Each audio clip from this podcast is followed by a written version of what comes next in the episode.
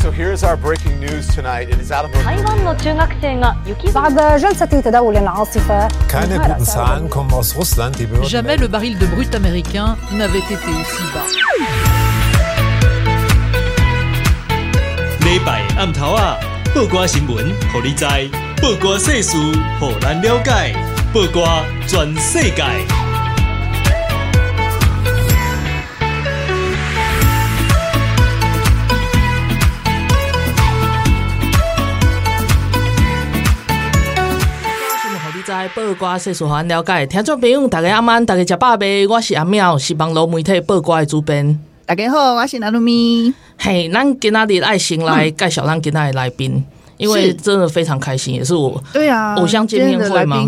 我好喜欢哦。对，好，今天的特别来宾就是林志杰老师。嗨，阿喵好，南露咪好，大家听众大家安，大家好。哦，老师的台语有够好呢，咱是暗时。还是暗时。暗时嘛，大家安安，大家好。对 对对，对，今天就是林志杰老师，真的很开心可以访问到他，因为冰熊席就是老师是做白领犯罪的，然后对。白领犯罪研究，不是做白领犯罪研究。对对对，刚刚打刚在犯罪，赶快。罪什么意思？没礼貌，没有，所以我说我给他做金定位嘛。然后，而且刚来的时候就是路上超塞，然后我就没有时间吃早餐，哦、然后就一来就看到又是蛋糕、咖啡这样，老师都已经帮我准备好。吃不到，过分。对，我一定要讲一下，因为要谢一下，我线上有好多那种法律的朋友在听。然后他我又说我今天要访志杰老师，他就说：“哎、欸，你不要耍白痴哦，你不要怎样这样子。”什么意思？为什么？对啊，因为他们就觉得这节目很。在志杰老师面前不能造次，没有。其实志杰老师是一个，一开始就说人家犯罪。志杰老师是一个生活上很两光的人，请不用太担心，都超级两光的。好，那我一定要谢一谢。有没有什么例子啊？很多啊，像我那天去，本来要去高雄演讲，然后我就很开心的去高铁，然后我想说，哇，我可以预留一个多小时，我要去高雄港附近逛逛。嗯，然后我就想说，哎，奇怪，高铁今天怎么会慢分没有来？然后我就发现，我等成北上的月台，我在新竹，然后就眼睁睁看着对面的车子就已经开走了。哦天啊！那还好，我预留一个多小时就赶上。我常常人生活里面发生很多这种事情。哇，还好，对啊，真是看不出来什么的。对啊，以为对。啊，应该。就是因为因为看老师的形象，感觉就是一个很好像很严谨之类的人，就应该是做学术很严谨的，对，或管学生很严格哦，就是会要求他们要做到尽可能的 对完美，因为因为这是他们最后犯错的机会了。你出去职场上，谁会原谅你？只有老师会原谅你八百遍，所以我就会要求他们。对，但是我自己因为太专注某些事，其他事就常常发生两光的状况，这样也不错啊，就是很有反。差萌这样子，谢谢谢谢，对啊，哎，那老师，我我想我想，你刚刚有提到说这是他们最后一次犯罪的机会，我是说犯错犯错犯错，哎，奇怪，我今天到底是怎样？你今天怎样？没有可能，可能因为我做犯罪研究，所以阿妙就会一直觉得今天要跟犯罪有关。没有，我这会被我朋友笑 死。我们等一下，等一下会讨论到跟犯罪有关的法律之类的。没，因为刚刚老师有提到，我觉得很有趣的一个概念，就是说，因为他们就是犯错，学生在学校犯错会被原谅嘛，那出社会就没有那么多人要原谅你，或者说觉得你不应该犯这种低级错误。那我就想问啊，就是。新竹市长高虹安，他不停的在犯错，那你会觉得这个很夸张？我觉得我好有耐心哦，我觉得我天天都在做法律教学，我我实在觉得很奇怪，科普，因为对啊。因因为我我其实我后来有有在想说，为什么会有这么严重的一个失误？这个会不会跟民选首长自我的定位有问题？嗯、就是他到很多的这个民选首长，他可能过去并没有在公务机关工作。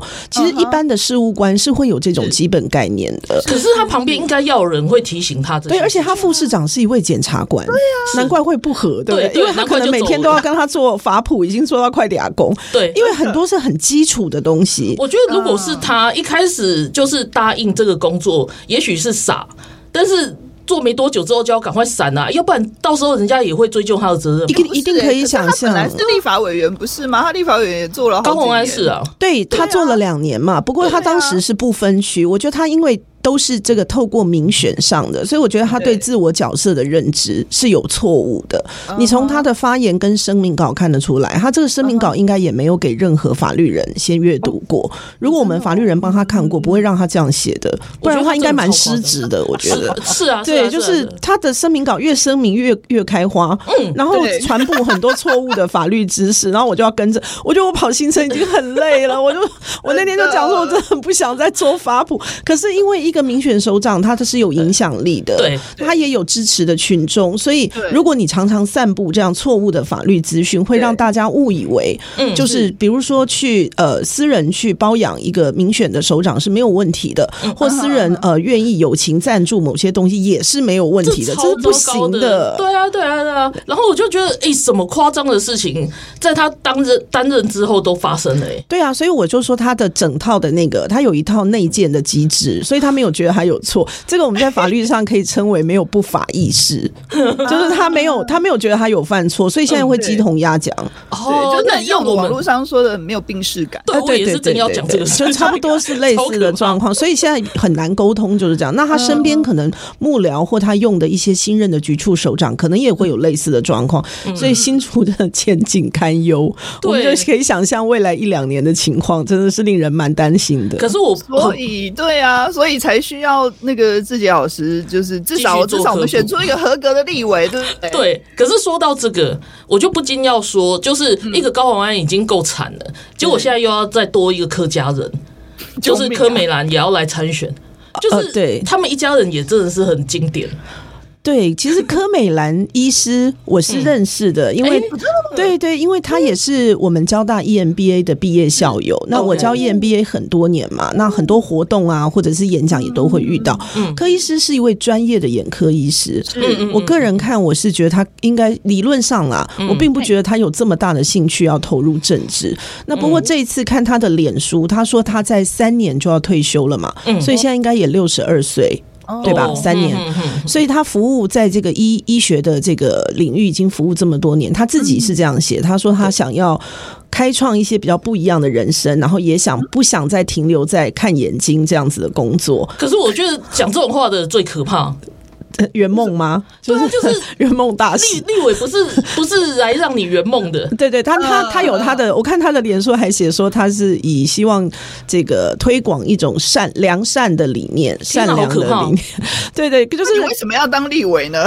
他他可以去当各种就是慈善事业，推动良善的。对对，就是我觉得他的脸书写是有一些他自己的想法啦。因为一开始我们的想法是说啊，会不会是因为真的民众党找不到适合的人？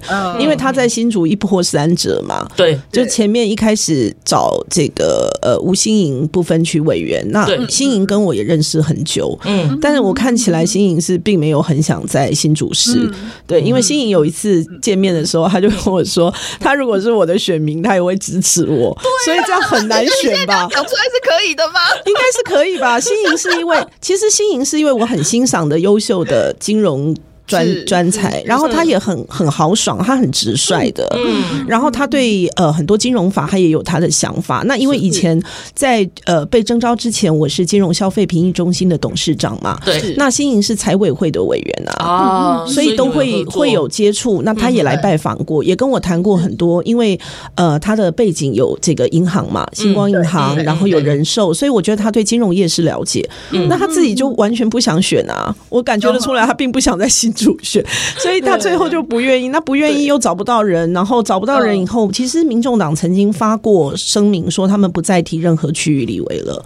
哦，大概在两两三周前，所以当时我们是想说，好吧，那他就不提。那但是因为他变来变去，所以我们也就没有太放在心上。他们讲的话，我们好像对。然后过一会又说科学姐要选，对对对，反正就是呃不断的变化，所以我。记者会常常来问我，我想说我又不是民众党的发言人，你 为什么每天要来问我 民众党新竹立委要谁选？我我只能说，我们就是尽最大的努力去争取嘛。对对，对，那新竹本来对很多政党，因为它是一个呃很多外来移入工作者的城市，所以我觉得他对新呃投入政治的人，包容度是比较高的。哦、那当然，这也是高市长当时可以胜出的一个原因。就我们会对于素人，好、嗯、或者是新的人，给予比较高的包容跟支持，所以他有一个这样的特色。可是说是这样说哈，可是时到今日，我还是要说，就是大家如果没有从他的专业来看的话，没有从一些很重要的特质来看的话，只会觉得啊，新的就是好的。是啊，所以这次结果现在他们，所所以所以这个现在就是共业必须共担呐。就虽然没有支持高市长，但也要承受新竹现在乱成这样的苦果。对，你可以去看一下我们的公园，草已经比人还高。天哪！等一下这件事情，我们身为天龙国的国民也是，就是 好几十年来都感同身受，好吗？真的啊，就是从来一定都要选出一个烂人这样子，就是民主、民主、民主的的代价吧。就是所以，所以为什么民主跟法治的素养很重要？因为你在决定的那一刻，其实就是你的选票也不光只是你的选票，是大家要一起担你选择的结果。可是我有点好奇的是说，就可能这个问题大家有问你八百次，可是我还是要再问一次，就是说台面上大家都会觉得啊，我红就好，就是出来选举我要够红，我要够怎么样，就是有知名度嘛。那很多有专业的人其实就不想碰政治，对，就会觉得我进来我我就是沾着一身腥这样子，就是背背包嘛，吼里尼嘎哦，或者是公嘎哦这样子。像我们看到台面上有很多抹黑，那我就在想说，志杰老师你其实本身超忙的，然后在学术上，然后在在其他的领域上，其实也都有很好的的的发的发表的机会。是，那你怎么会想要来选举？就是你的爸妈呃，你的爸爸没有反对吗？反对啊，对对对。其实所有人知道的时候都非常反对啊。那为什么你还是会觉得没塞？我的是一定爱来？因为新竹啊，因为这时候他就是需要啊，嗯，就是他没有办法的事情，因为他现在就是需要一位能够去呃拨乱反正。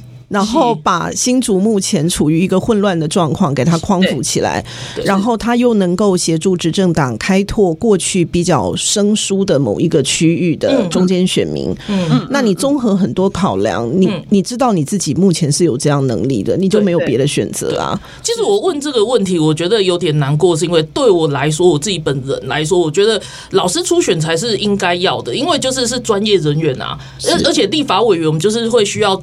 各种立法真的有专业的人，然后是在各个领域，而不是说我要选一个网红。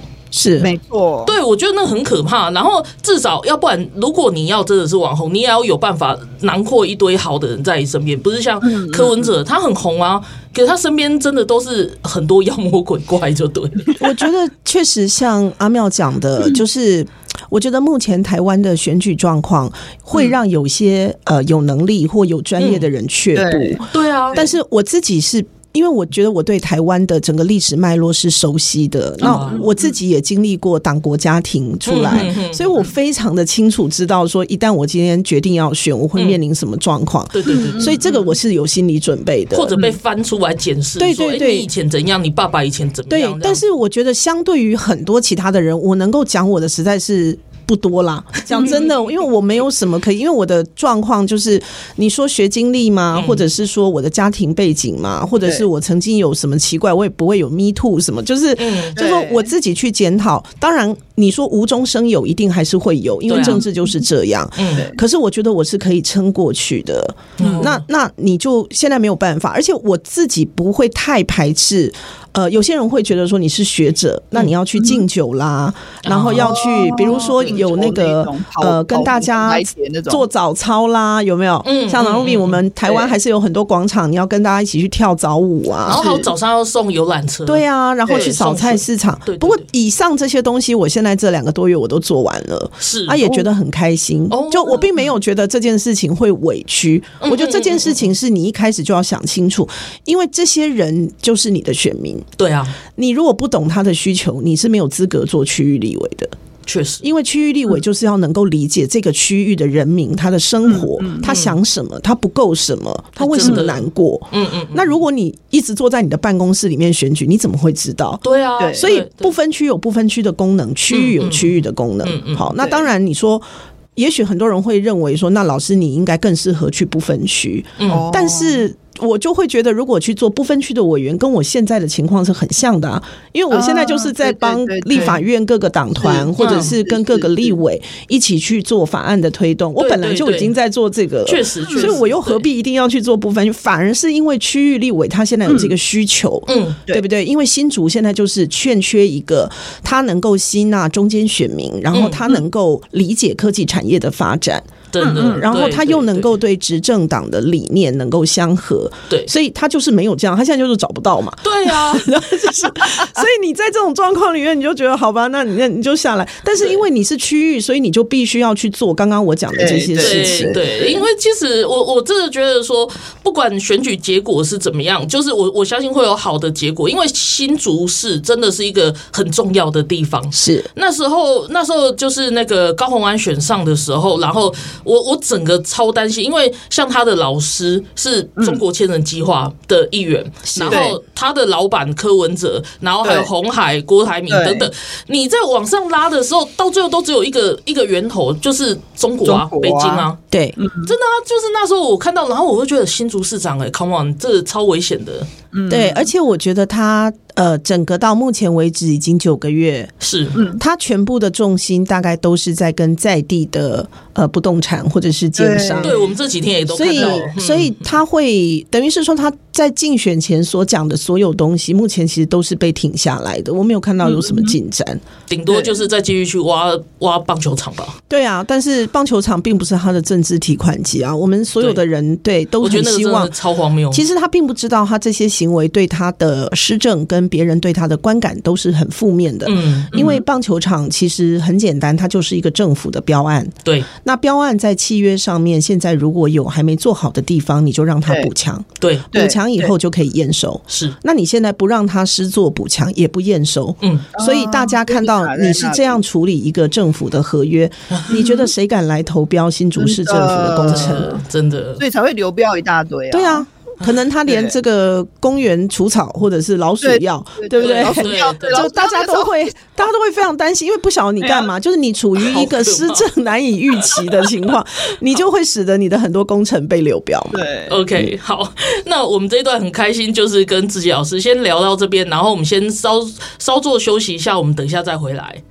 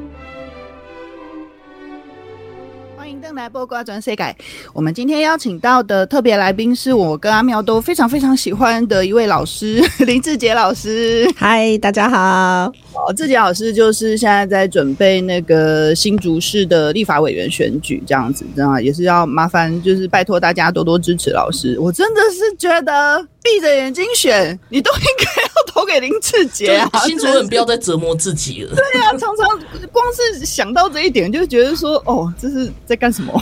对 对，但是很多选举必经的路，还是要一步一步努力的把它走下去。是的，是啊，是啊，是的，对啊。然后那个，因为刚刚刚刚前一段阿妙欧北宫阿妙说。他们要说我每天都在做白领犯罪，没有，这是谣言。白领犯罪研究，研究，研究，研究白领犯罪。好，我愿意写三次。今天我们想要请老师，就是把我们当那个小学生这样子，可以？那个帮我们就是听众介绍一下，说所谓的白领犯罪，因为白领意思就是一些呃，比如说专业者分子，对，嗯嗯。好，那白领犯罪的严重性在哪里？那他在台湾就是很很很严重吗？为什么要特别严重这个？呃，特特别研究这个东西？嗯，就是一般的犯罪，像我们想到，比如说窃盗、杀人、强盗、抢劫，那其实行为人跟被害人之间都是处于一种没有关联，然后突然之间发生法益的伤害。比如说，我就砍你一刀，我把你的皮包抢走，对不对？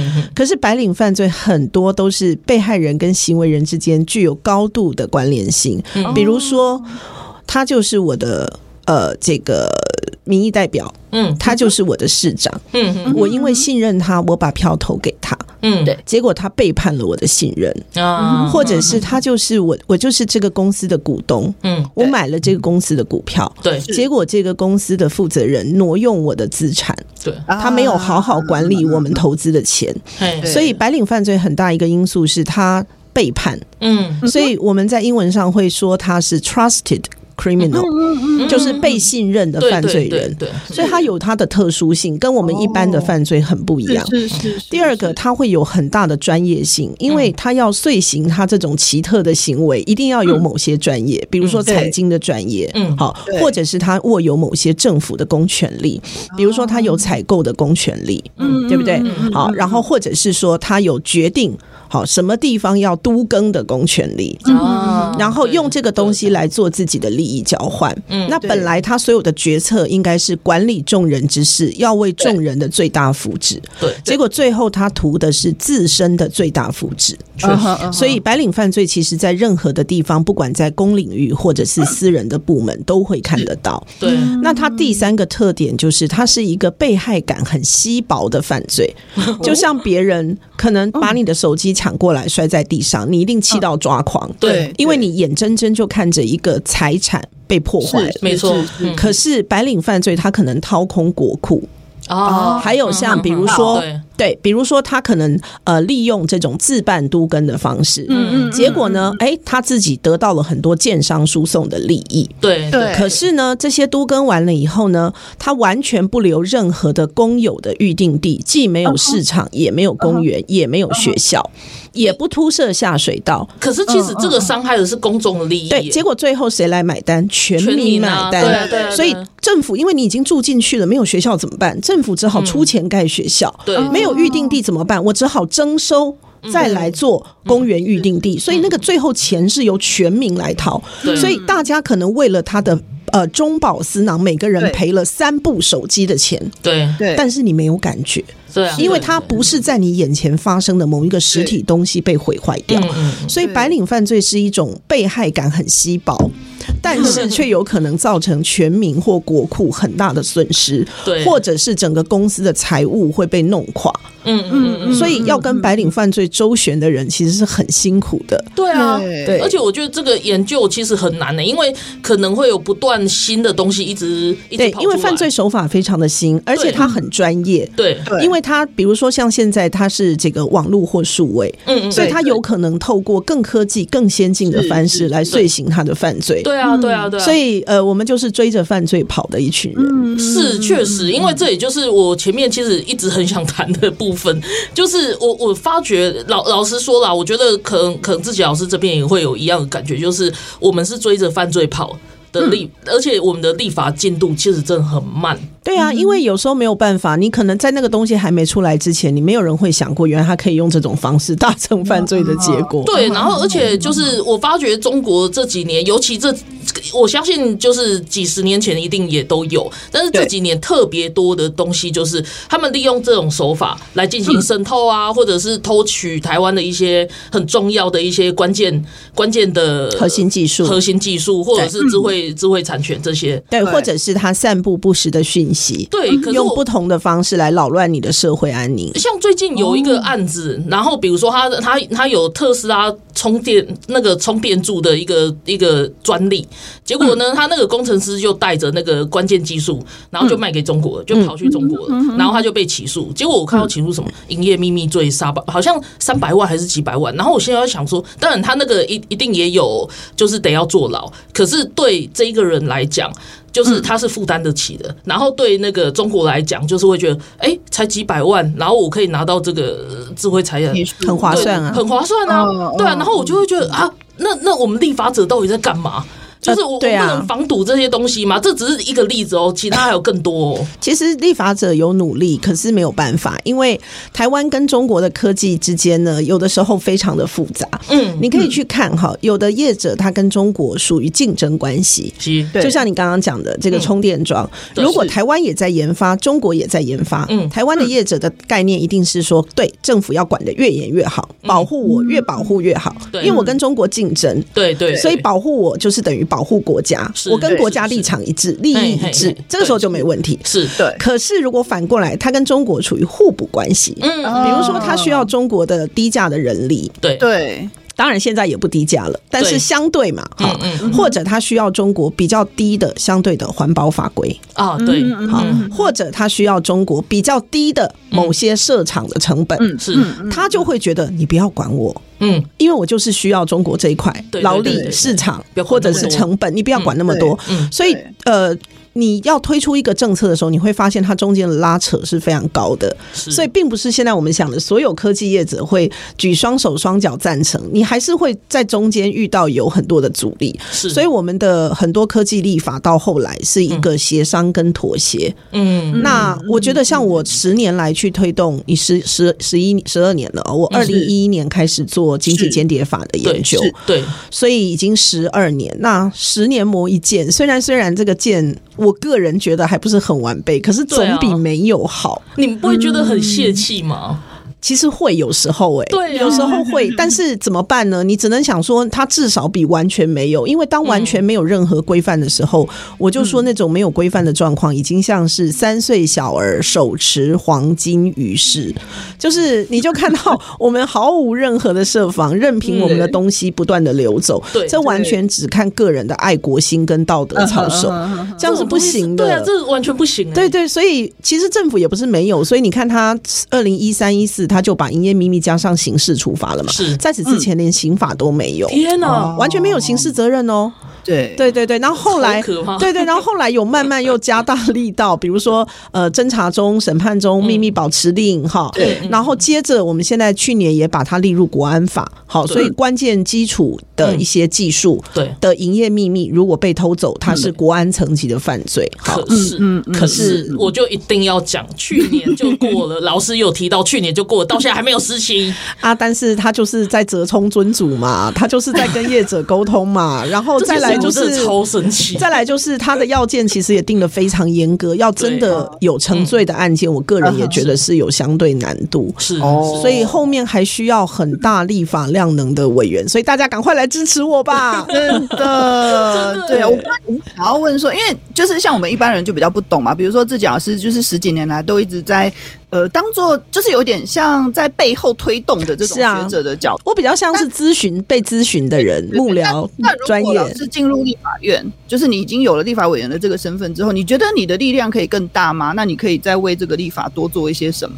我想会的啦，因为呃，立法委委员可以决定的事情非常多嘛。那这也是为什么在思考以后，呃，因为在受征召的时候，其实长辈们并没有要求我一定要加入民进党哦。哦，大家不要一副那种我好像。被赶鸭子上架，被迫加入民进党，其实没有哈，因为民主大联盟的概念就是把很多理念、价值共通的人一起，呃，为同一个目标奋斗嘛，所以并没有说一定要加入。但是我思考过，我觉得其实他的很多政党价值跟理念跟我原则。是没有违背的。对。那第二个，我觉得你在选择你要加入哪一个政党的时候，他愿意为台湾的这块土地的安全立怎样的法也很重要。对啊。所以一旦我今天成为执政党的立法委员，当然我在推动立法上，我会有我的同盟嘛。对啊。我就会有同伴，我的力量就会大。他不是跟我过去做单一委员的一个呃幕僚，好，或者是说哎某一个党团好，他来像我之前也跟激进党嗯推过那个代理人法，对，然后我也跟时代力量嗯啊推动过这个吹哨者保护，是吹哨者保护，国民党的游玉兰委员也推动过，是是对，那我也有呃他因为我是中央廉政委员嘛，那那时候吹哨者保护法这个跟中央廉政委员会有关，所以民进党。时代力量，然后国民党其实都有开过相关的记者会，对我都有去参加过。是是是，对，所以你看，我以前其实跟呃不同的党团也都有合作推动，可能这个都是你等于在旁边以专家的身份来给他意见，没错。可是最后你要怎么样提出去？还有你的政党的其他的同僚，对你同党的呃国会委员们能不能支持你？我觉得这个很关键。是是，所以成为国会议员，当然会跟你只是在旁边提供建议会有力道上很大的差异。嗯嗯嗯，对对，而且像那个为什么我一直强调就是老师要进国会很重要，然后最主要就是他现在是以区域立委在选，区域立委还是比不分区的立委再有声量一点，因为毕竟有民意基础。对，而且区域立委，我觉得大家会认为说，哦，你你是很了解这个区域的。对，然后我们的不分区立委里面，如果曾经有过区域立委经验的，你也可以看出来他的呃，对于区域的了解就会很不相同。像柯建明委员是就柯委呃柯总召，虽然他是不分区，是可是他曾经是从地方出来的，对对对，所以他就会很理解。所以有没有过区域选举的经验？我觉得在帮。在地争取东西的时候，对，或者在论述在地遇到的挑战，对，给予世切的回应，我觉得是不一样的。对。啊，所以我我其实会想要指出这个，就是因为就是进去到政治场域的时候，你有必有很多的冲突，然后有很多的妥协，然后你会发觉还有一些人甚至在后面扯后腿，比如说蓝白的的党团这样子等等，就是在推动立法其实没有那么的容易的时候，就是那种一触可及的事情。对，我觉得就是这个时候，老师你可能会。会遇到很大的，就是会比之前更大的挫折吧。就是我都已经记得，不会，我前面挫折也很大。其实代理人法就对啊，代理人法就没办法。然后这个 经济建联法也没有完全的 OK，像那个数位性暴力防治法也没有达到我当时的预期啊。对，就是。各位知道，就是像那个深度伪造啊，deepfake 啊，把把把自己老师的头放在 AV 女优身上，然后说我去拍 A 片这种，对或者是呃像 N 号房那种，就是也许一开始我是同意你拍，可是我并没有同意你乱乱散布。对，那像这些本来呃，就是今年一月三十一号的时候，我个人一开始是希望用专法。对，嗯，我我不太希望它嫁接在刑法里面。是是是，好，那为什么会这样子？嗯，很简单，因为我国目前的刑法都是以单独自然人犯罪。哦，他没有用组织的犯罪概念，刑法没办法。可是各位要知道，色情的这种流传啊，是钱赚最多的是谁？是色情网络平台。对，所以你没有用专法，你就没有办法处罚，因为我们在专法里才有两法制，我们刑法没有两法制。所以赚的盆满钵满的各种色情平台或非法的平台业者，最后是处罚不到的，因为你放在刑法里。我讲过非常多遍，但最后政府并。并没有采取我的建议，因为他觉得再弄一个专法太麻烦，所以我太麻烦。各位，我是常常挫折的。各位，各位，请不要以为说我是那个在天上象牙塔里的学者。其实你要推动立法，对每一步出去都是非常难的。那我们只能先想说，好，我就先这样。嗯，对。那。那那些赚的盆满钵满的违法的平台，不愿意配合的色情业者，你要怎么处理它？对，我们就后来想方设法，在比如说儿少性剥削条例啊，就是你在一些专法里，但是它一定就会造成漏洞，它不像专法这么全面。嗯，是对，有没有觉得我超专业？超级对啊！我随便讲讲就这么专业，我可以跟你讲，我可以跟各位讲一百条以上的，我觉得在修的过程可以更好。我以后要常常找老师回来上去。很多啊，你说。像那个四字六六六号解释，嗯，就是罚仓不罚嫖。这个两位一定会非常有兴趣这个问题，对对，因为它是一个跟性别还有呃我们整个宪政体制，因为大法官难得对这个做了一个解释，就我们大法官就做出一个说，哦，罚娼不罚嫖是违反平等权，是，可是人家释宪的时候是有要你处理性工作的劳动权，到底要不要保障？对对，可大法官那时候没有理他，大法官觉得太难了，我再说吧，他就说罚娼不罚嫖是违反平等权，就后来立法院就立出一个很很傻眼的法律啊，他就写说。所以现在我们是这样，他说，如果县市你设有色情特区的，对，是。在特区里面做性交易，嗯，是。就娼嫖不法。好，在特区外面做性交易就娼嫖皆罚。如果县市没有特区的，那就代表娼嫖都要罚。这样可以理解有三块。对对对对对。对对，就是被他立成这样嘛。可是也不合理啊，因为你在那个专区里面，如果有就是压迫，然后工压迫工，但那个有另外的，那个有另外，那个还是可以处罚。OK OK。可是他现在对于性。性性交易，他现在就是处理三块，嗯，所以从他立的这个法到现在十年，嗯，台湾没有任何地方嗯有设特区，是。没有，所以结 结论就是目前为止还是娼嫖皆法，所以终于解决了大法官讲的平等权问题，因为他都罚了，可是完全不是大法官的意思，大法官本来是希望娼嫖皆不罚，对，那后来这个团体就来找我说，那我们要怎么破解现在法律长这样？对。我后来就跟他讲说，你只能反过来想啊，因为你现在的特区想法都是动物园的概念，你就想象说把大家框在一起设一个特区。你如果要破解这个，你唯一的想法就要把它想成八大行业，汤姆熊。啊，就是你把它想成，比如说学校五百公尺内不可以有，对。对。政府一一公里之内不可以有等等，嗯，你才有办法破解。所以，总之，立法是一门极高度、极需要智慧的学问。可是，我觉得真的很有趣，就是这些事情真的是需要专业的人，然后进去立法立法院里面好好的在讨论、争辩这些事情，然后到最后可以有一个比较好的厘清，然后进一步再立法。好，我们现在跟我们一起聊天的是林志杰老师，然后我们下一段回来，我们再好好继续跟他聊这些议题。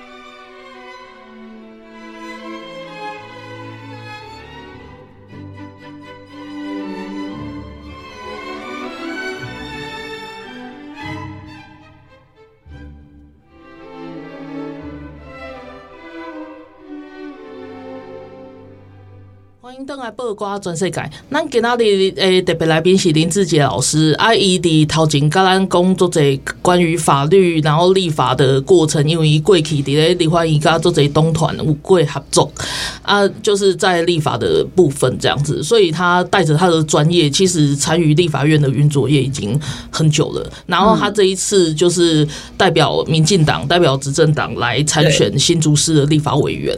那我我感觉这件代志真正都重要，因为第一第一段跟第二段来说，咱拢有去看到是讲，现在比如说新竹市长，我们看到新闻，然后就会觉得他为什么可以做出这么多夸张，然后而且又在法律边缘，甚至是法治观念，对对，毫无法治观念的诶代志啊呢。然后就是，但但是其实刚刚刚志杰老师也有讲到，就是说我们常常都是追着犯罪跑，因为立法的动作没有那么快，而且通常我们会遇到很多的折冲这样子。那接下来这一段，难得被攻的折冲，在我我自己有参与经验，然后跟那个就是就是也跟朋友讨论过很多，就是刚刚有提到那个代理人法，然后他。到最后，他真的是折冲非常多。然后我至于说那个民进党之前通过的那个反渗透法，其实我也非常的不满意，因为他就只能在选举期间适用。可是那个选举期间又有一个很严格的规定。那在那个之前，其实南打开龙在中国的势力啊，早就都已经介入我们台湾的选举，然后在方方面面也都影响到。对，所以可是这些东西都没有办好好的用那个国安法，或者是说用反渗透法来处置它。然后我们刚刚就是有提到说，那关于这个代理人登记制度，老师赞不赞成？然后还有就是怎么看？就是你进入地法院之后，你也会觉得说，哎，这个东西，因为它在前期防堵，其实是非常重要的。那我我想问问看老师的看法。对，其实呃，代理人法这个名词哈，容易引发大家的疑虑啦。哈、嗯，所以当时对，其实一开始要推外国代理人法，大家会面临几个问题。嗯、第一个是说，是不是所有只要跟外国有关，你都要来登记？是啊。那为什么这个也会有点问题？因为台湾的国际地位非常的敏感。嗯，所以有的时候呢，我们想要管的是中国，就最后会绑到自己。对，比如说，如果今天是其他国家跟我们要建立一些实质的关联，他也可能是用代理的方式。嗯，可你现在叫他登记，就是被曝光，曝光以后，中共就知道了。嗯嗯嗯，所以所以为什么外国代理人法一开始进来的时候，并不是所有的人，连同台派也会认为说，我看完这怪怪哈。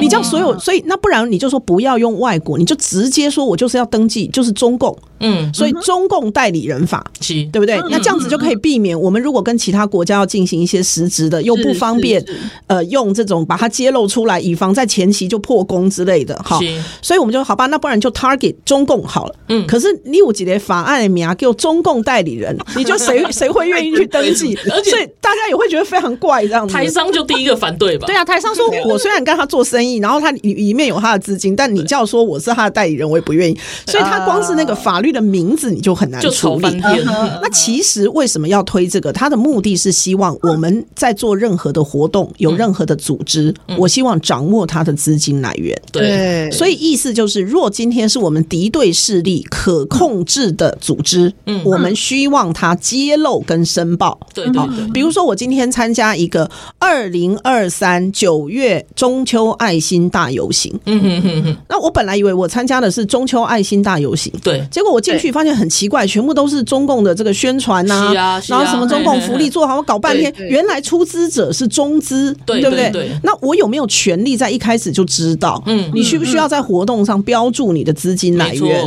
那我看到，或者是说我看到某某什么基金会，我可不可以去查一下这个基金会的 funding？对，好，是哪里来的？主要是什么？所以本来代理人法的意思是一种揭露、一种透明、一种申报，让我们可以掌握某些组织，没错，好，它的资金来源、它的人员，好，它到底活动的目的跟宗旨。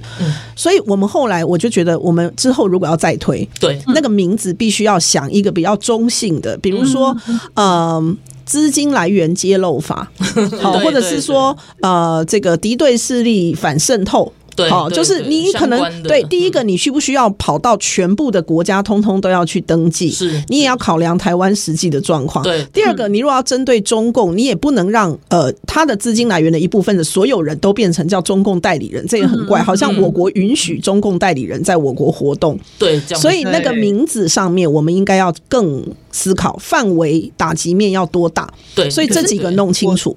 我光是这样子听听，我就会有一些疑虑。比如说，假设如果我们锁定。中共，但是如果比如说中共他们的资金透过美国，对啊，没错，没错，没错啊，对对对，进来的话，对啊，这也是一个问题。这就是为什么最后无疾而终的讨论，因为你们觉得立法难度是很高的，是。的，就是你光是一个随便普通人都可以想到这个问题，你就是范围上面，所以你当然产业就会大大崩溃，可能产业说这样我没办法。而且我去翻过那个澳洲，因为他们现在已经现行有这个制度了嘛，然后我去翻过他们的网站，其实就是你会看到很多国家他们这都乖乖登记，对然后我特别去找中国，其实，在几百个案例里面，大概就一折两折。但是我相信中国在澳洲的的那个渗透的程度，绝对不可能只有那一两折。对啊，因为就像我们刚刚讲的，我们现在的那个两岸条例里面，对，你可以看到它规定中国在这边也不能有很多的活动，因为我们是明文禁止的嘛。对，它还是会透过不同的人头公司在做啊。可是，即使它有一个防堵，还或者是一个让你增加成本，就是不让你那么轻易的就进来。这就是我刚刚说的，就是说虽然不一定百分之百可以有效，但你起码要增加他犯法的成本吧。对，就是这样。然后你起码要主动的收集情资吧。嗯，所以所以它是一种国家可以掌握，因为申报制就这个意思嘛。是啊。所以为什么我们才会讲说公职人员他需要申报财产，他需要揭露一些东西。对，因为这些东西是为了让大家掌握资讯，所以这资讯不是你独有的。没错。那未来在举证很多东西才有办法举证嘛。对啊。要不然为什么我们反渗透法非常难举证？因为你要证明说他是有中资介入，你非常难举证啊。而且其实我觉得那个申报的制度、揭露这个制度也没有那么可怕，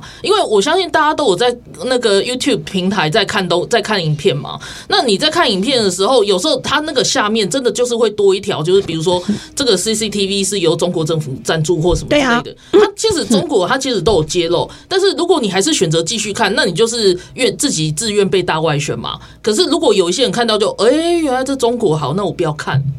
对啊，所以这个东西很重要、啊。我就是说，所以我们应该讲的是资讯揭露法，没错，没错，好，或者资金来源这个透明法。是好，我觉得会比较类似于我们现在的想法。嗯，那你如果用代理人这件事情，会比较敏感而且不明确，不晓得你到底要干嘛，然后被你指为中控代理人的人，他也会很就不敢玩，他也会觉得哦，我为什么要当中共？我有看到很多就是那个台商他在反他在反对这个东西啊，他就很像那个日本的指定暴力团。就是他们的那个黑道有没有？然后你一旦被指定暴力团，你就是好像哦，你就黑道，你就怎样那样子。所以他们也是有一些反对的声音。但是我我其实是觉得说，在台湾这被中国影响力就是影响这么大的状况下，然后在这么渗透这么严重，而且是在各个层面产业层面上，其实他很轻易的，如果我们不去想办法做防堵，他很很轻易的就可以用以商逼政的方式。对啊，是啊，改变台湾的一些政治的一些决策。你就想说，如果我们当时没有两岸条例，没有很多投资审查里面的禁止事项，他如果可以买卖你的不动产，嗯，你全部的土地都被他买光光，那请问他还要打你干嘛？不用打你了，他已经实质占有你。现在日本也是很多这个问题耶，就是那个一大堆中国人跑到日本来买房子啊，买地啊，嗯。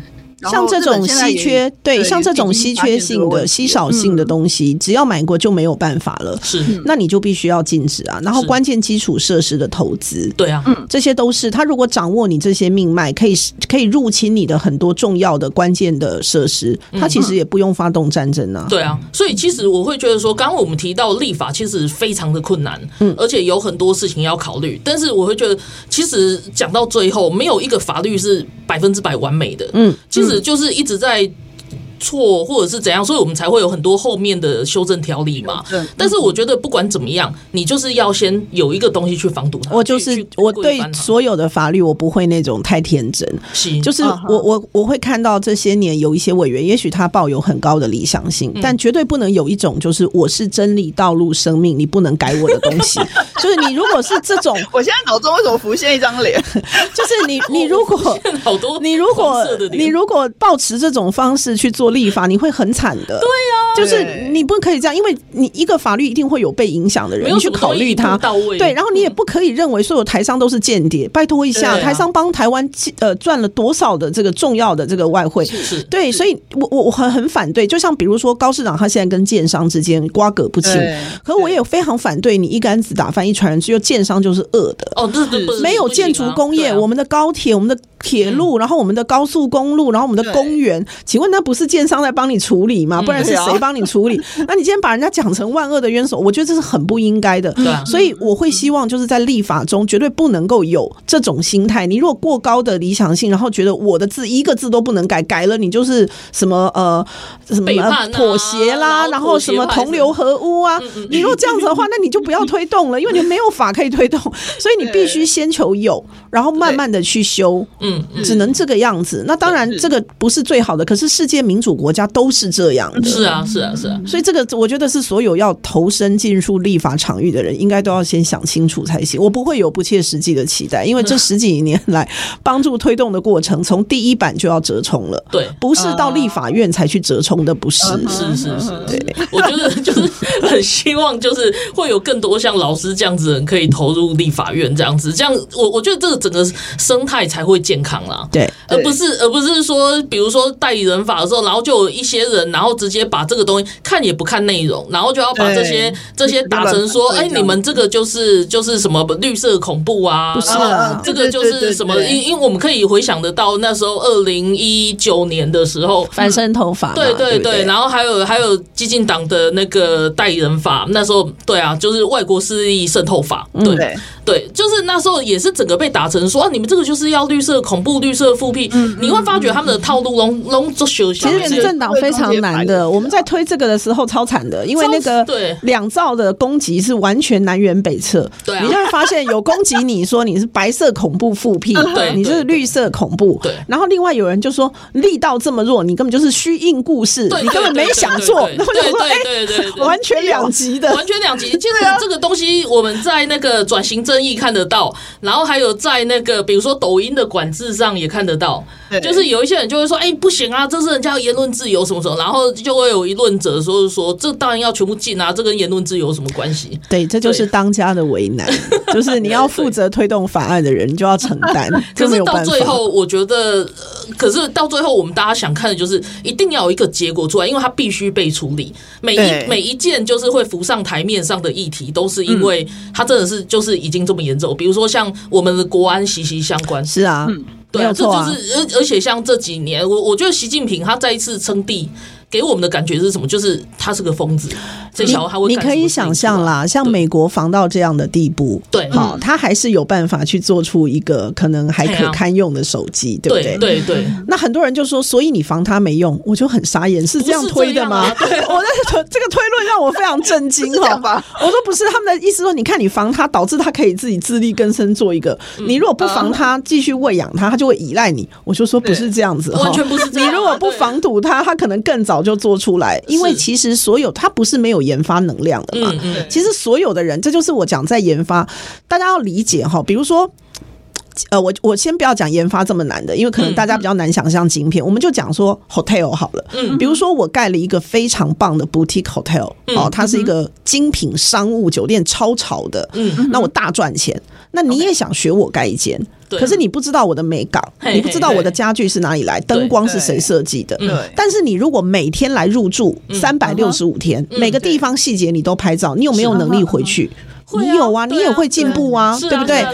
那但是我如果不想这么多天，我想三十六天，那最简单就是把你内部的设计者挖过来。挖过来，对啊，对。但是你可以看到，一个是三十六天，一个是三百六十五天，那是时间差的问题。我终究会发现是，但是是不是因为这样子，所以就可以正当化？不是啊，不是。所以我的意思是说，你防堵中共，是因为你希望取得时间差，你要有领先者的优势。嗯，所以你当然要防堵他啊。那你防堵他。他就是你防堵他，他大概四年才有办法。对，达到你现在的水准。你不防堵他，他可能一年就到达你现在的水准。对啊，所以不是说他永远不会进步。你是把它想成他每天在睡觉吗？不是啊，他很努力研发，但你的防堵会拖延他的时间。这个拖延你就进步了嘛？没错，你也在进步啊。所以我看到一些那个言论，我们三条线，我想说，中共嘛，不是说嘎丢哦，他也在研发，所以你就是必须设某些屏障去防范他，因为你也会进步，他也会进步，所以你们就一。只可以保持四年你的优势，至少是这样就可以了。你就是要求这个，不是说他完全停留，他怎么可能完全停留？对，所以请大家在立法的时候不要有那种不切实际的想象，说 我要立一个法让他当场废掉武功，没有这种事情，他会进步的。你就是要你就是要取得领先者的优势就可以了。对，所以你知道我刚刚讲那个 hotel 案，这是美国发生的 W hotel W hotel 窃密案，所以后来和解，喜呃喜达屋。集团跟希尔顿集团和解的条件是什么？和解的条件就是喜达屋抄袭希尔顿去偷他 W Hotel 的营业秘密嘛？对对，他和解的条件就是你两年之内不得进军精品饭店。哦，这就是这就是和解条件呢，因为我就是有两年的先进者优势，我就是不想让你两年进来，就这样子，因为我知道你终究会进来的，对，你可以派一百组人马在世界各地住我的 W Hotel，你还是可以学去的，因为你并没有偷嘛，你是合理的方式，就像我们要做一杯什么咖啡精品，对不对？或我要煮杜小月肉燥，我就在家尝试一千遍，难道我煮不出来？我也可以嘛，所以你的核心竞争力终究别人只要他努力，他也会得到的。所以请大家在理解这个科技赛的时候，不要抱有不切实际的想法。但我们就是要努力，同时你也不能停下来，你要进步。然后你要防堵他，让你跟他的距离都维持好，那个就是我们安全的距离。赞。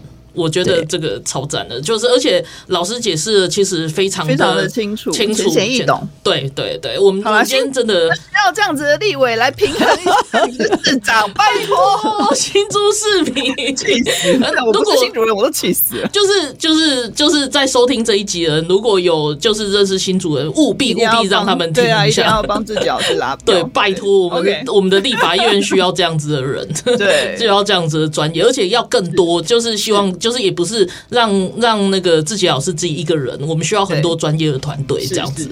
好，好，那我们今天非常谢谢自己老师来上节目，然后也跟我们分享这么多很重要的概念，然后他自己的一些故事这样子。好，我们谢谢老师，谢谢两位主持人，谢谢各位听众，谢谢收听，请为我加油。嗯，大家拜拜，拜拜。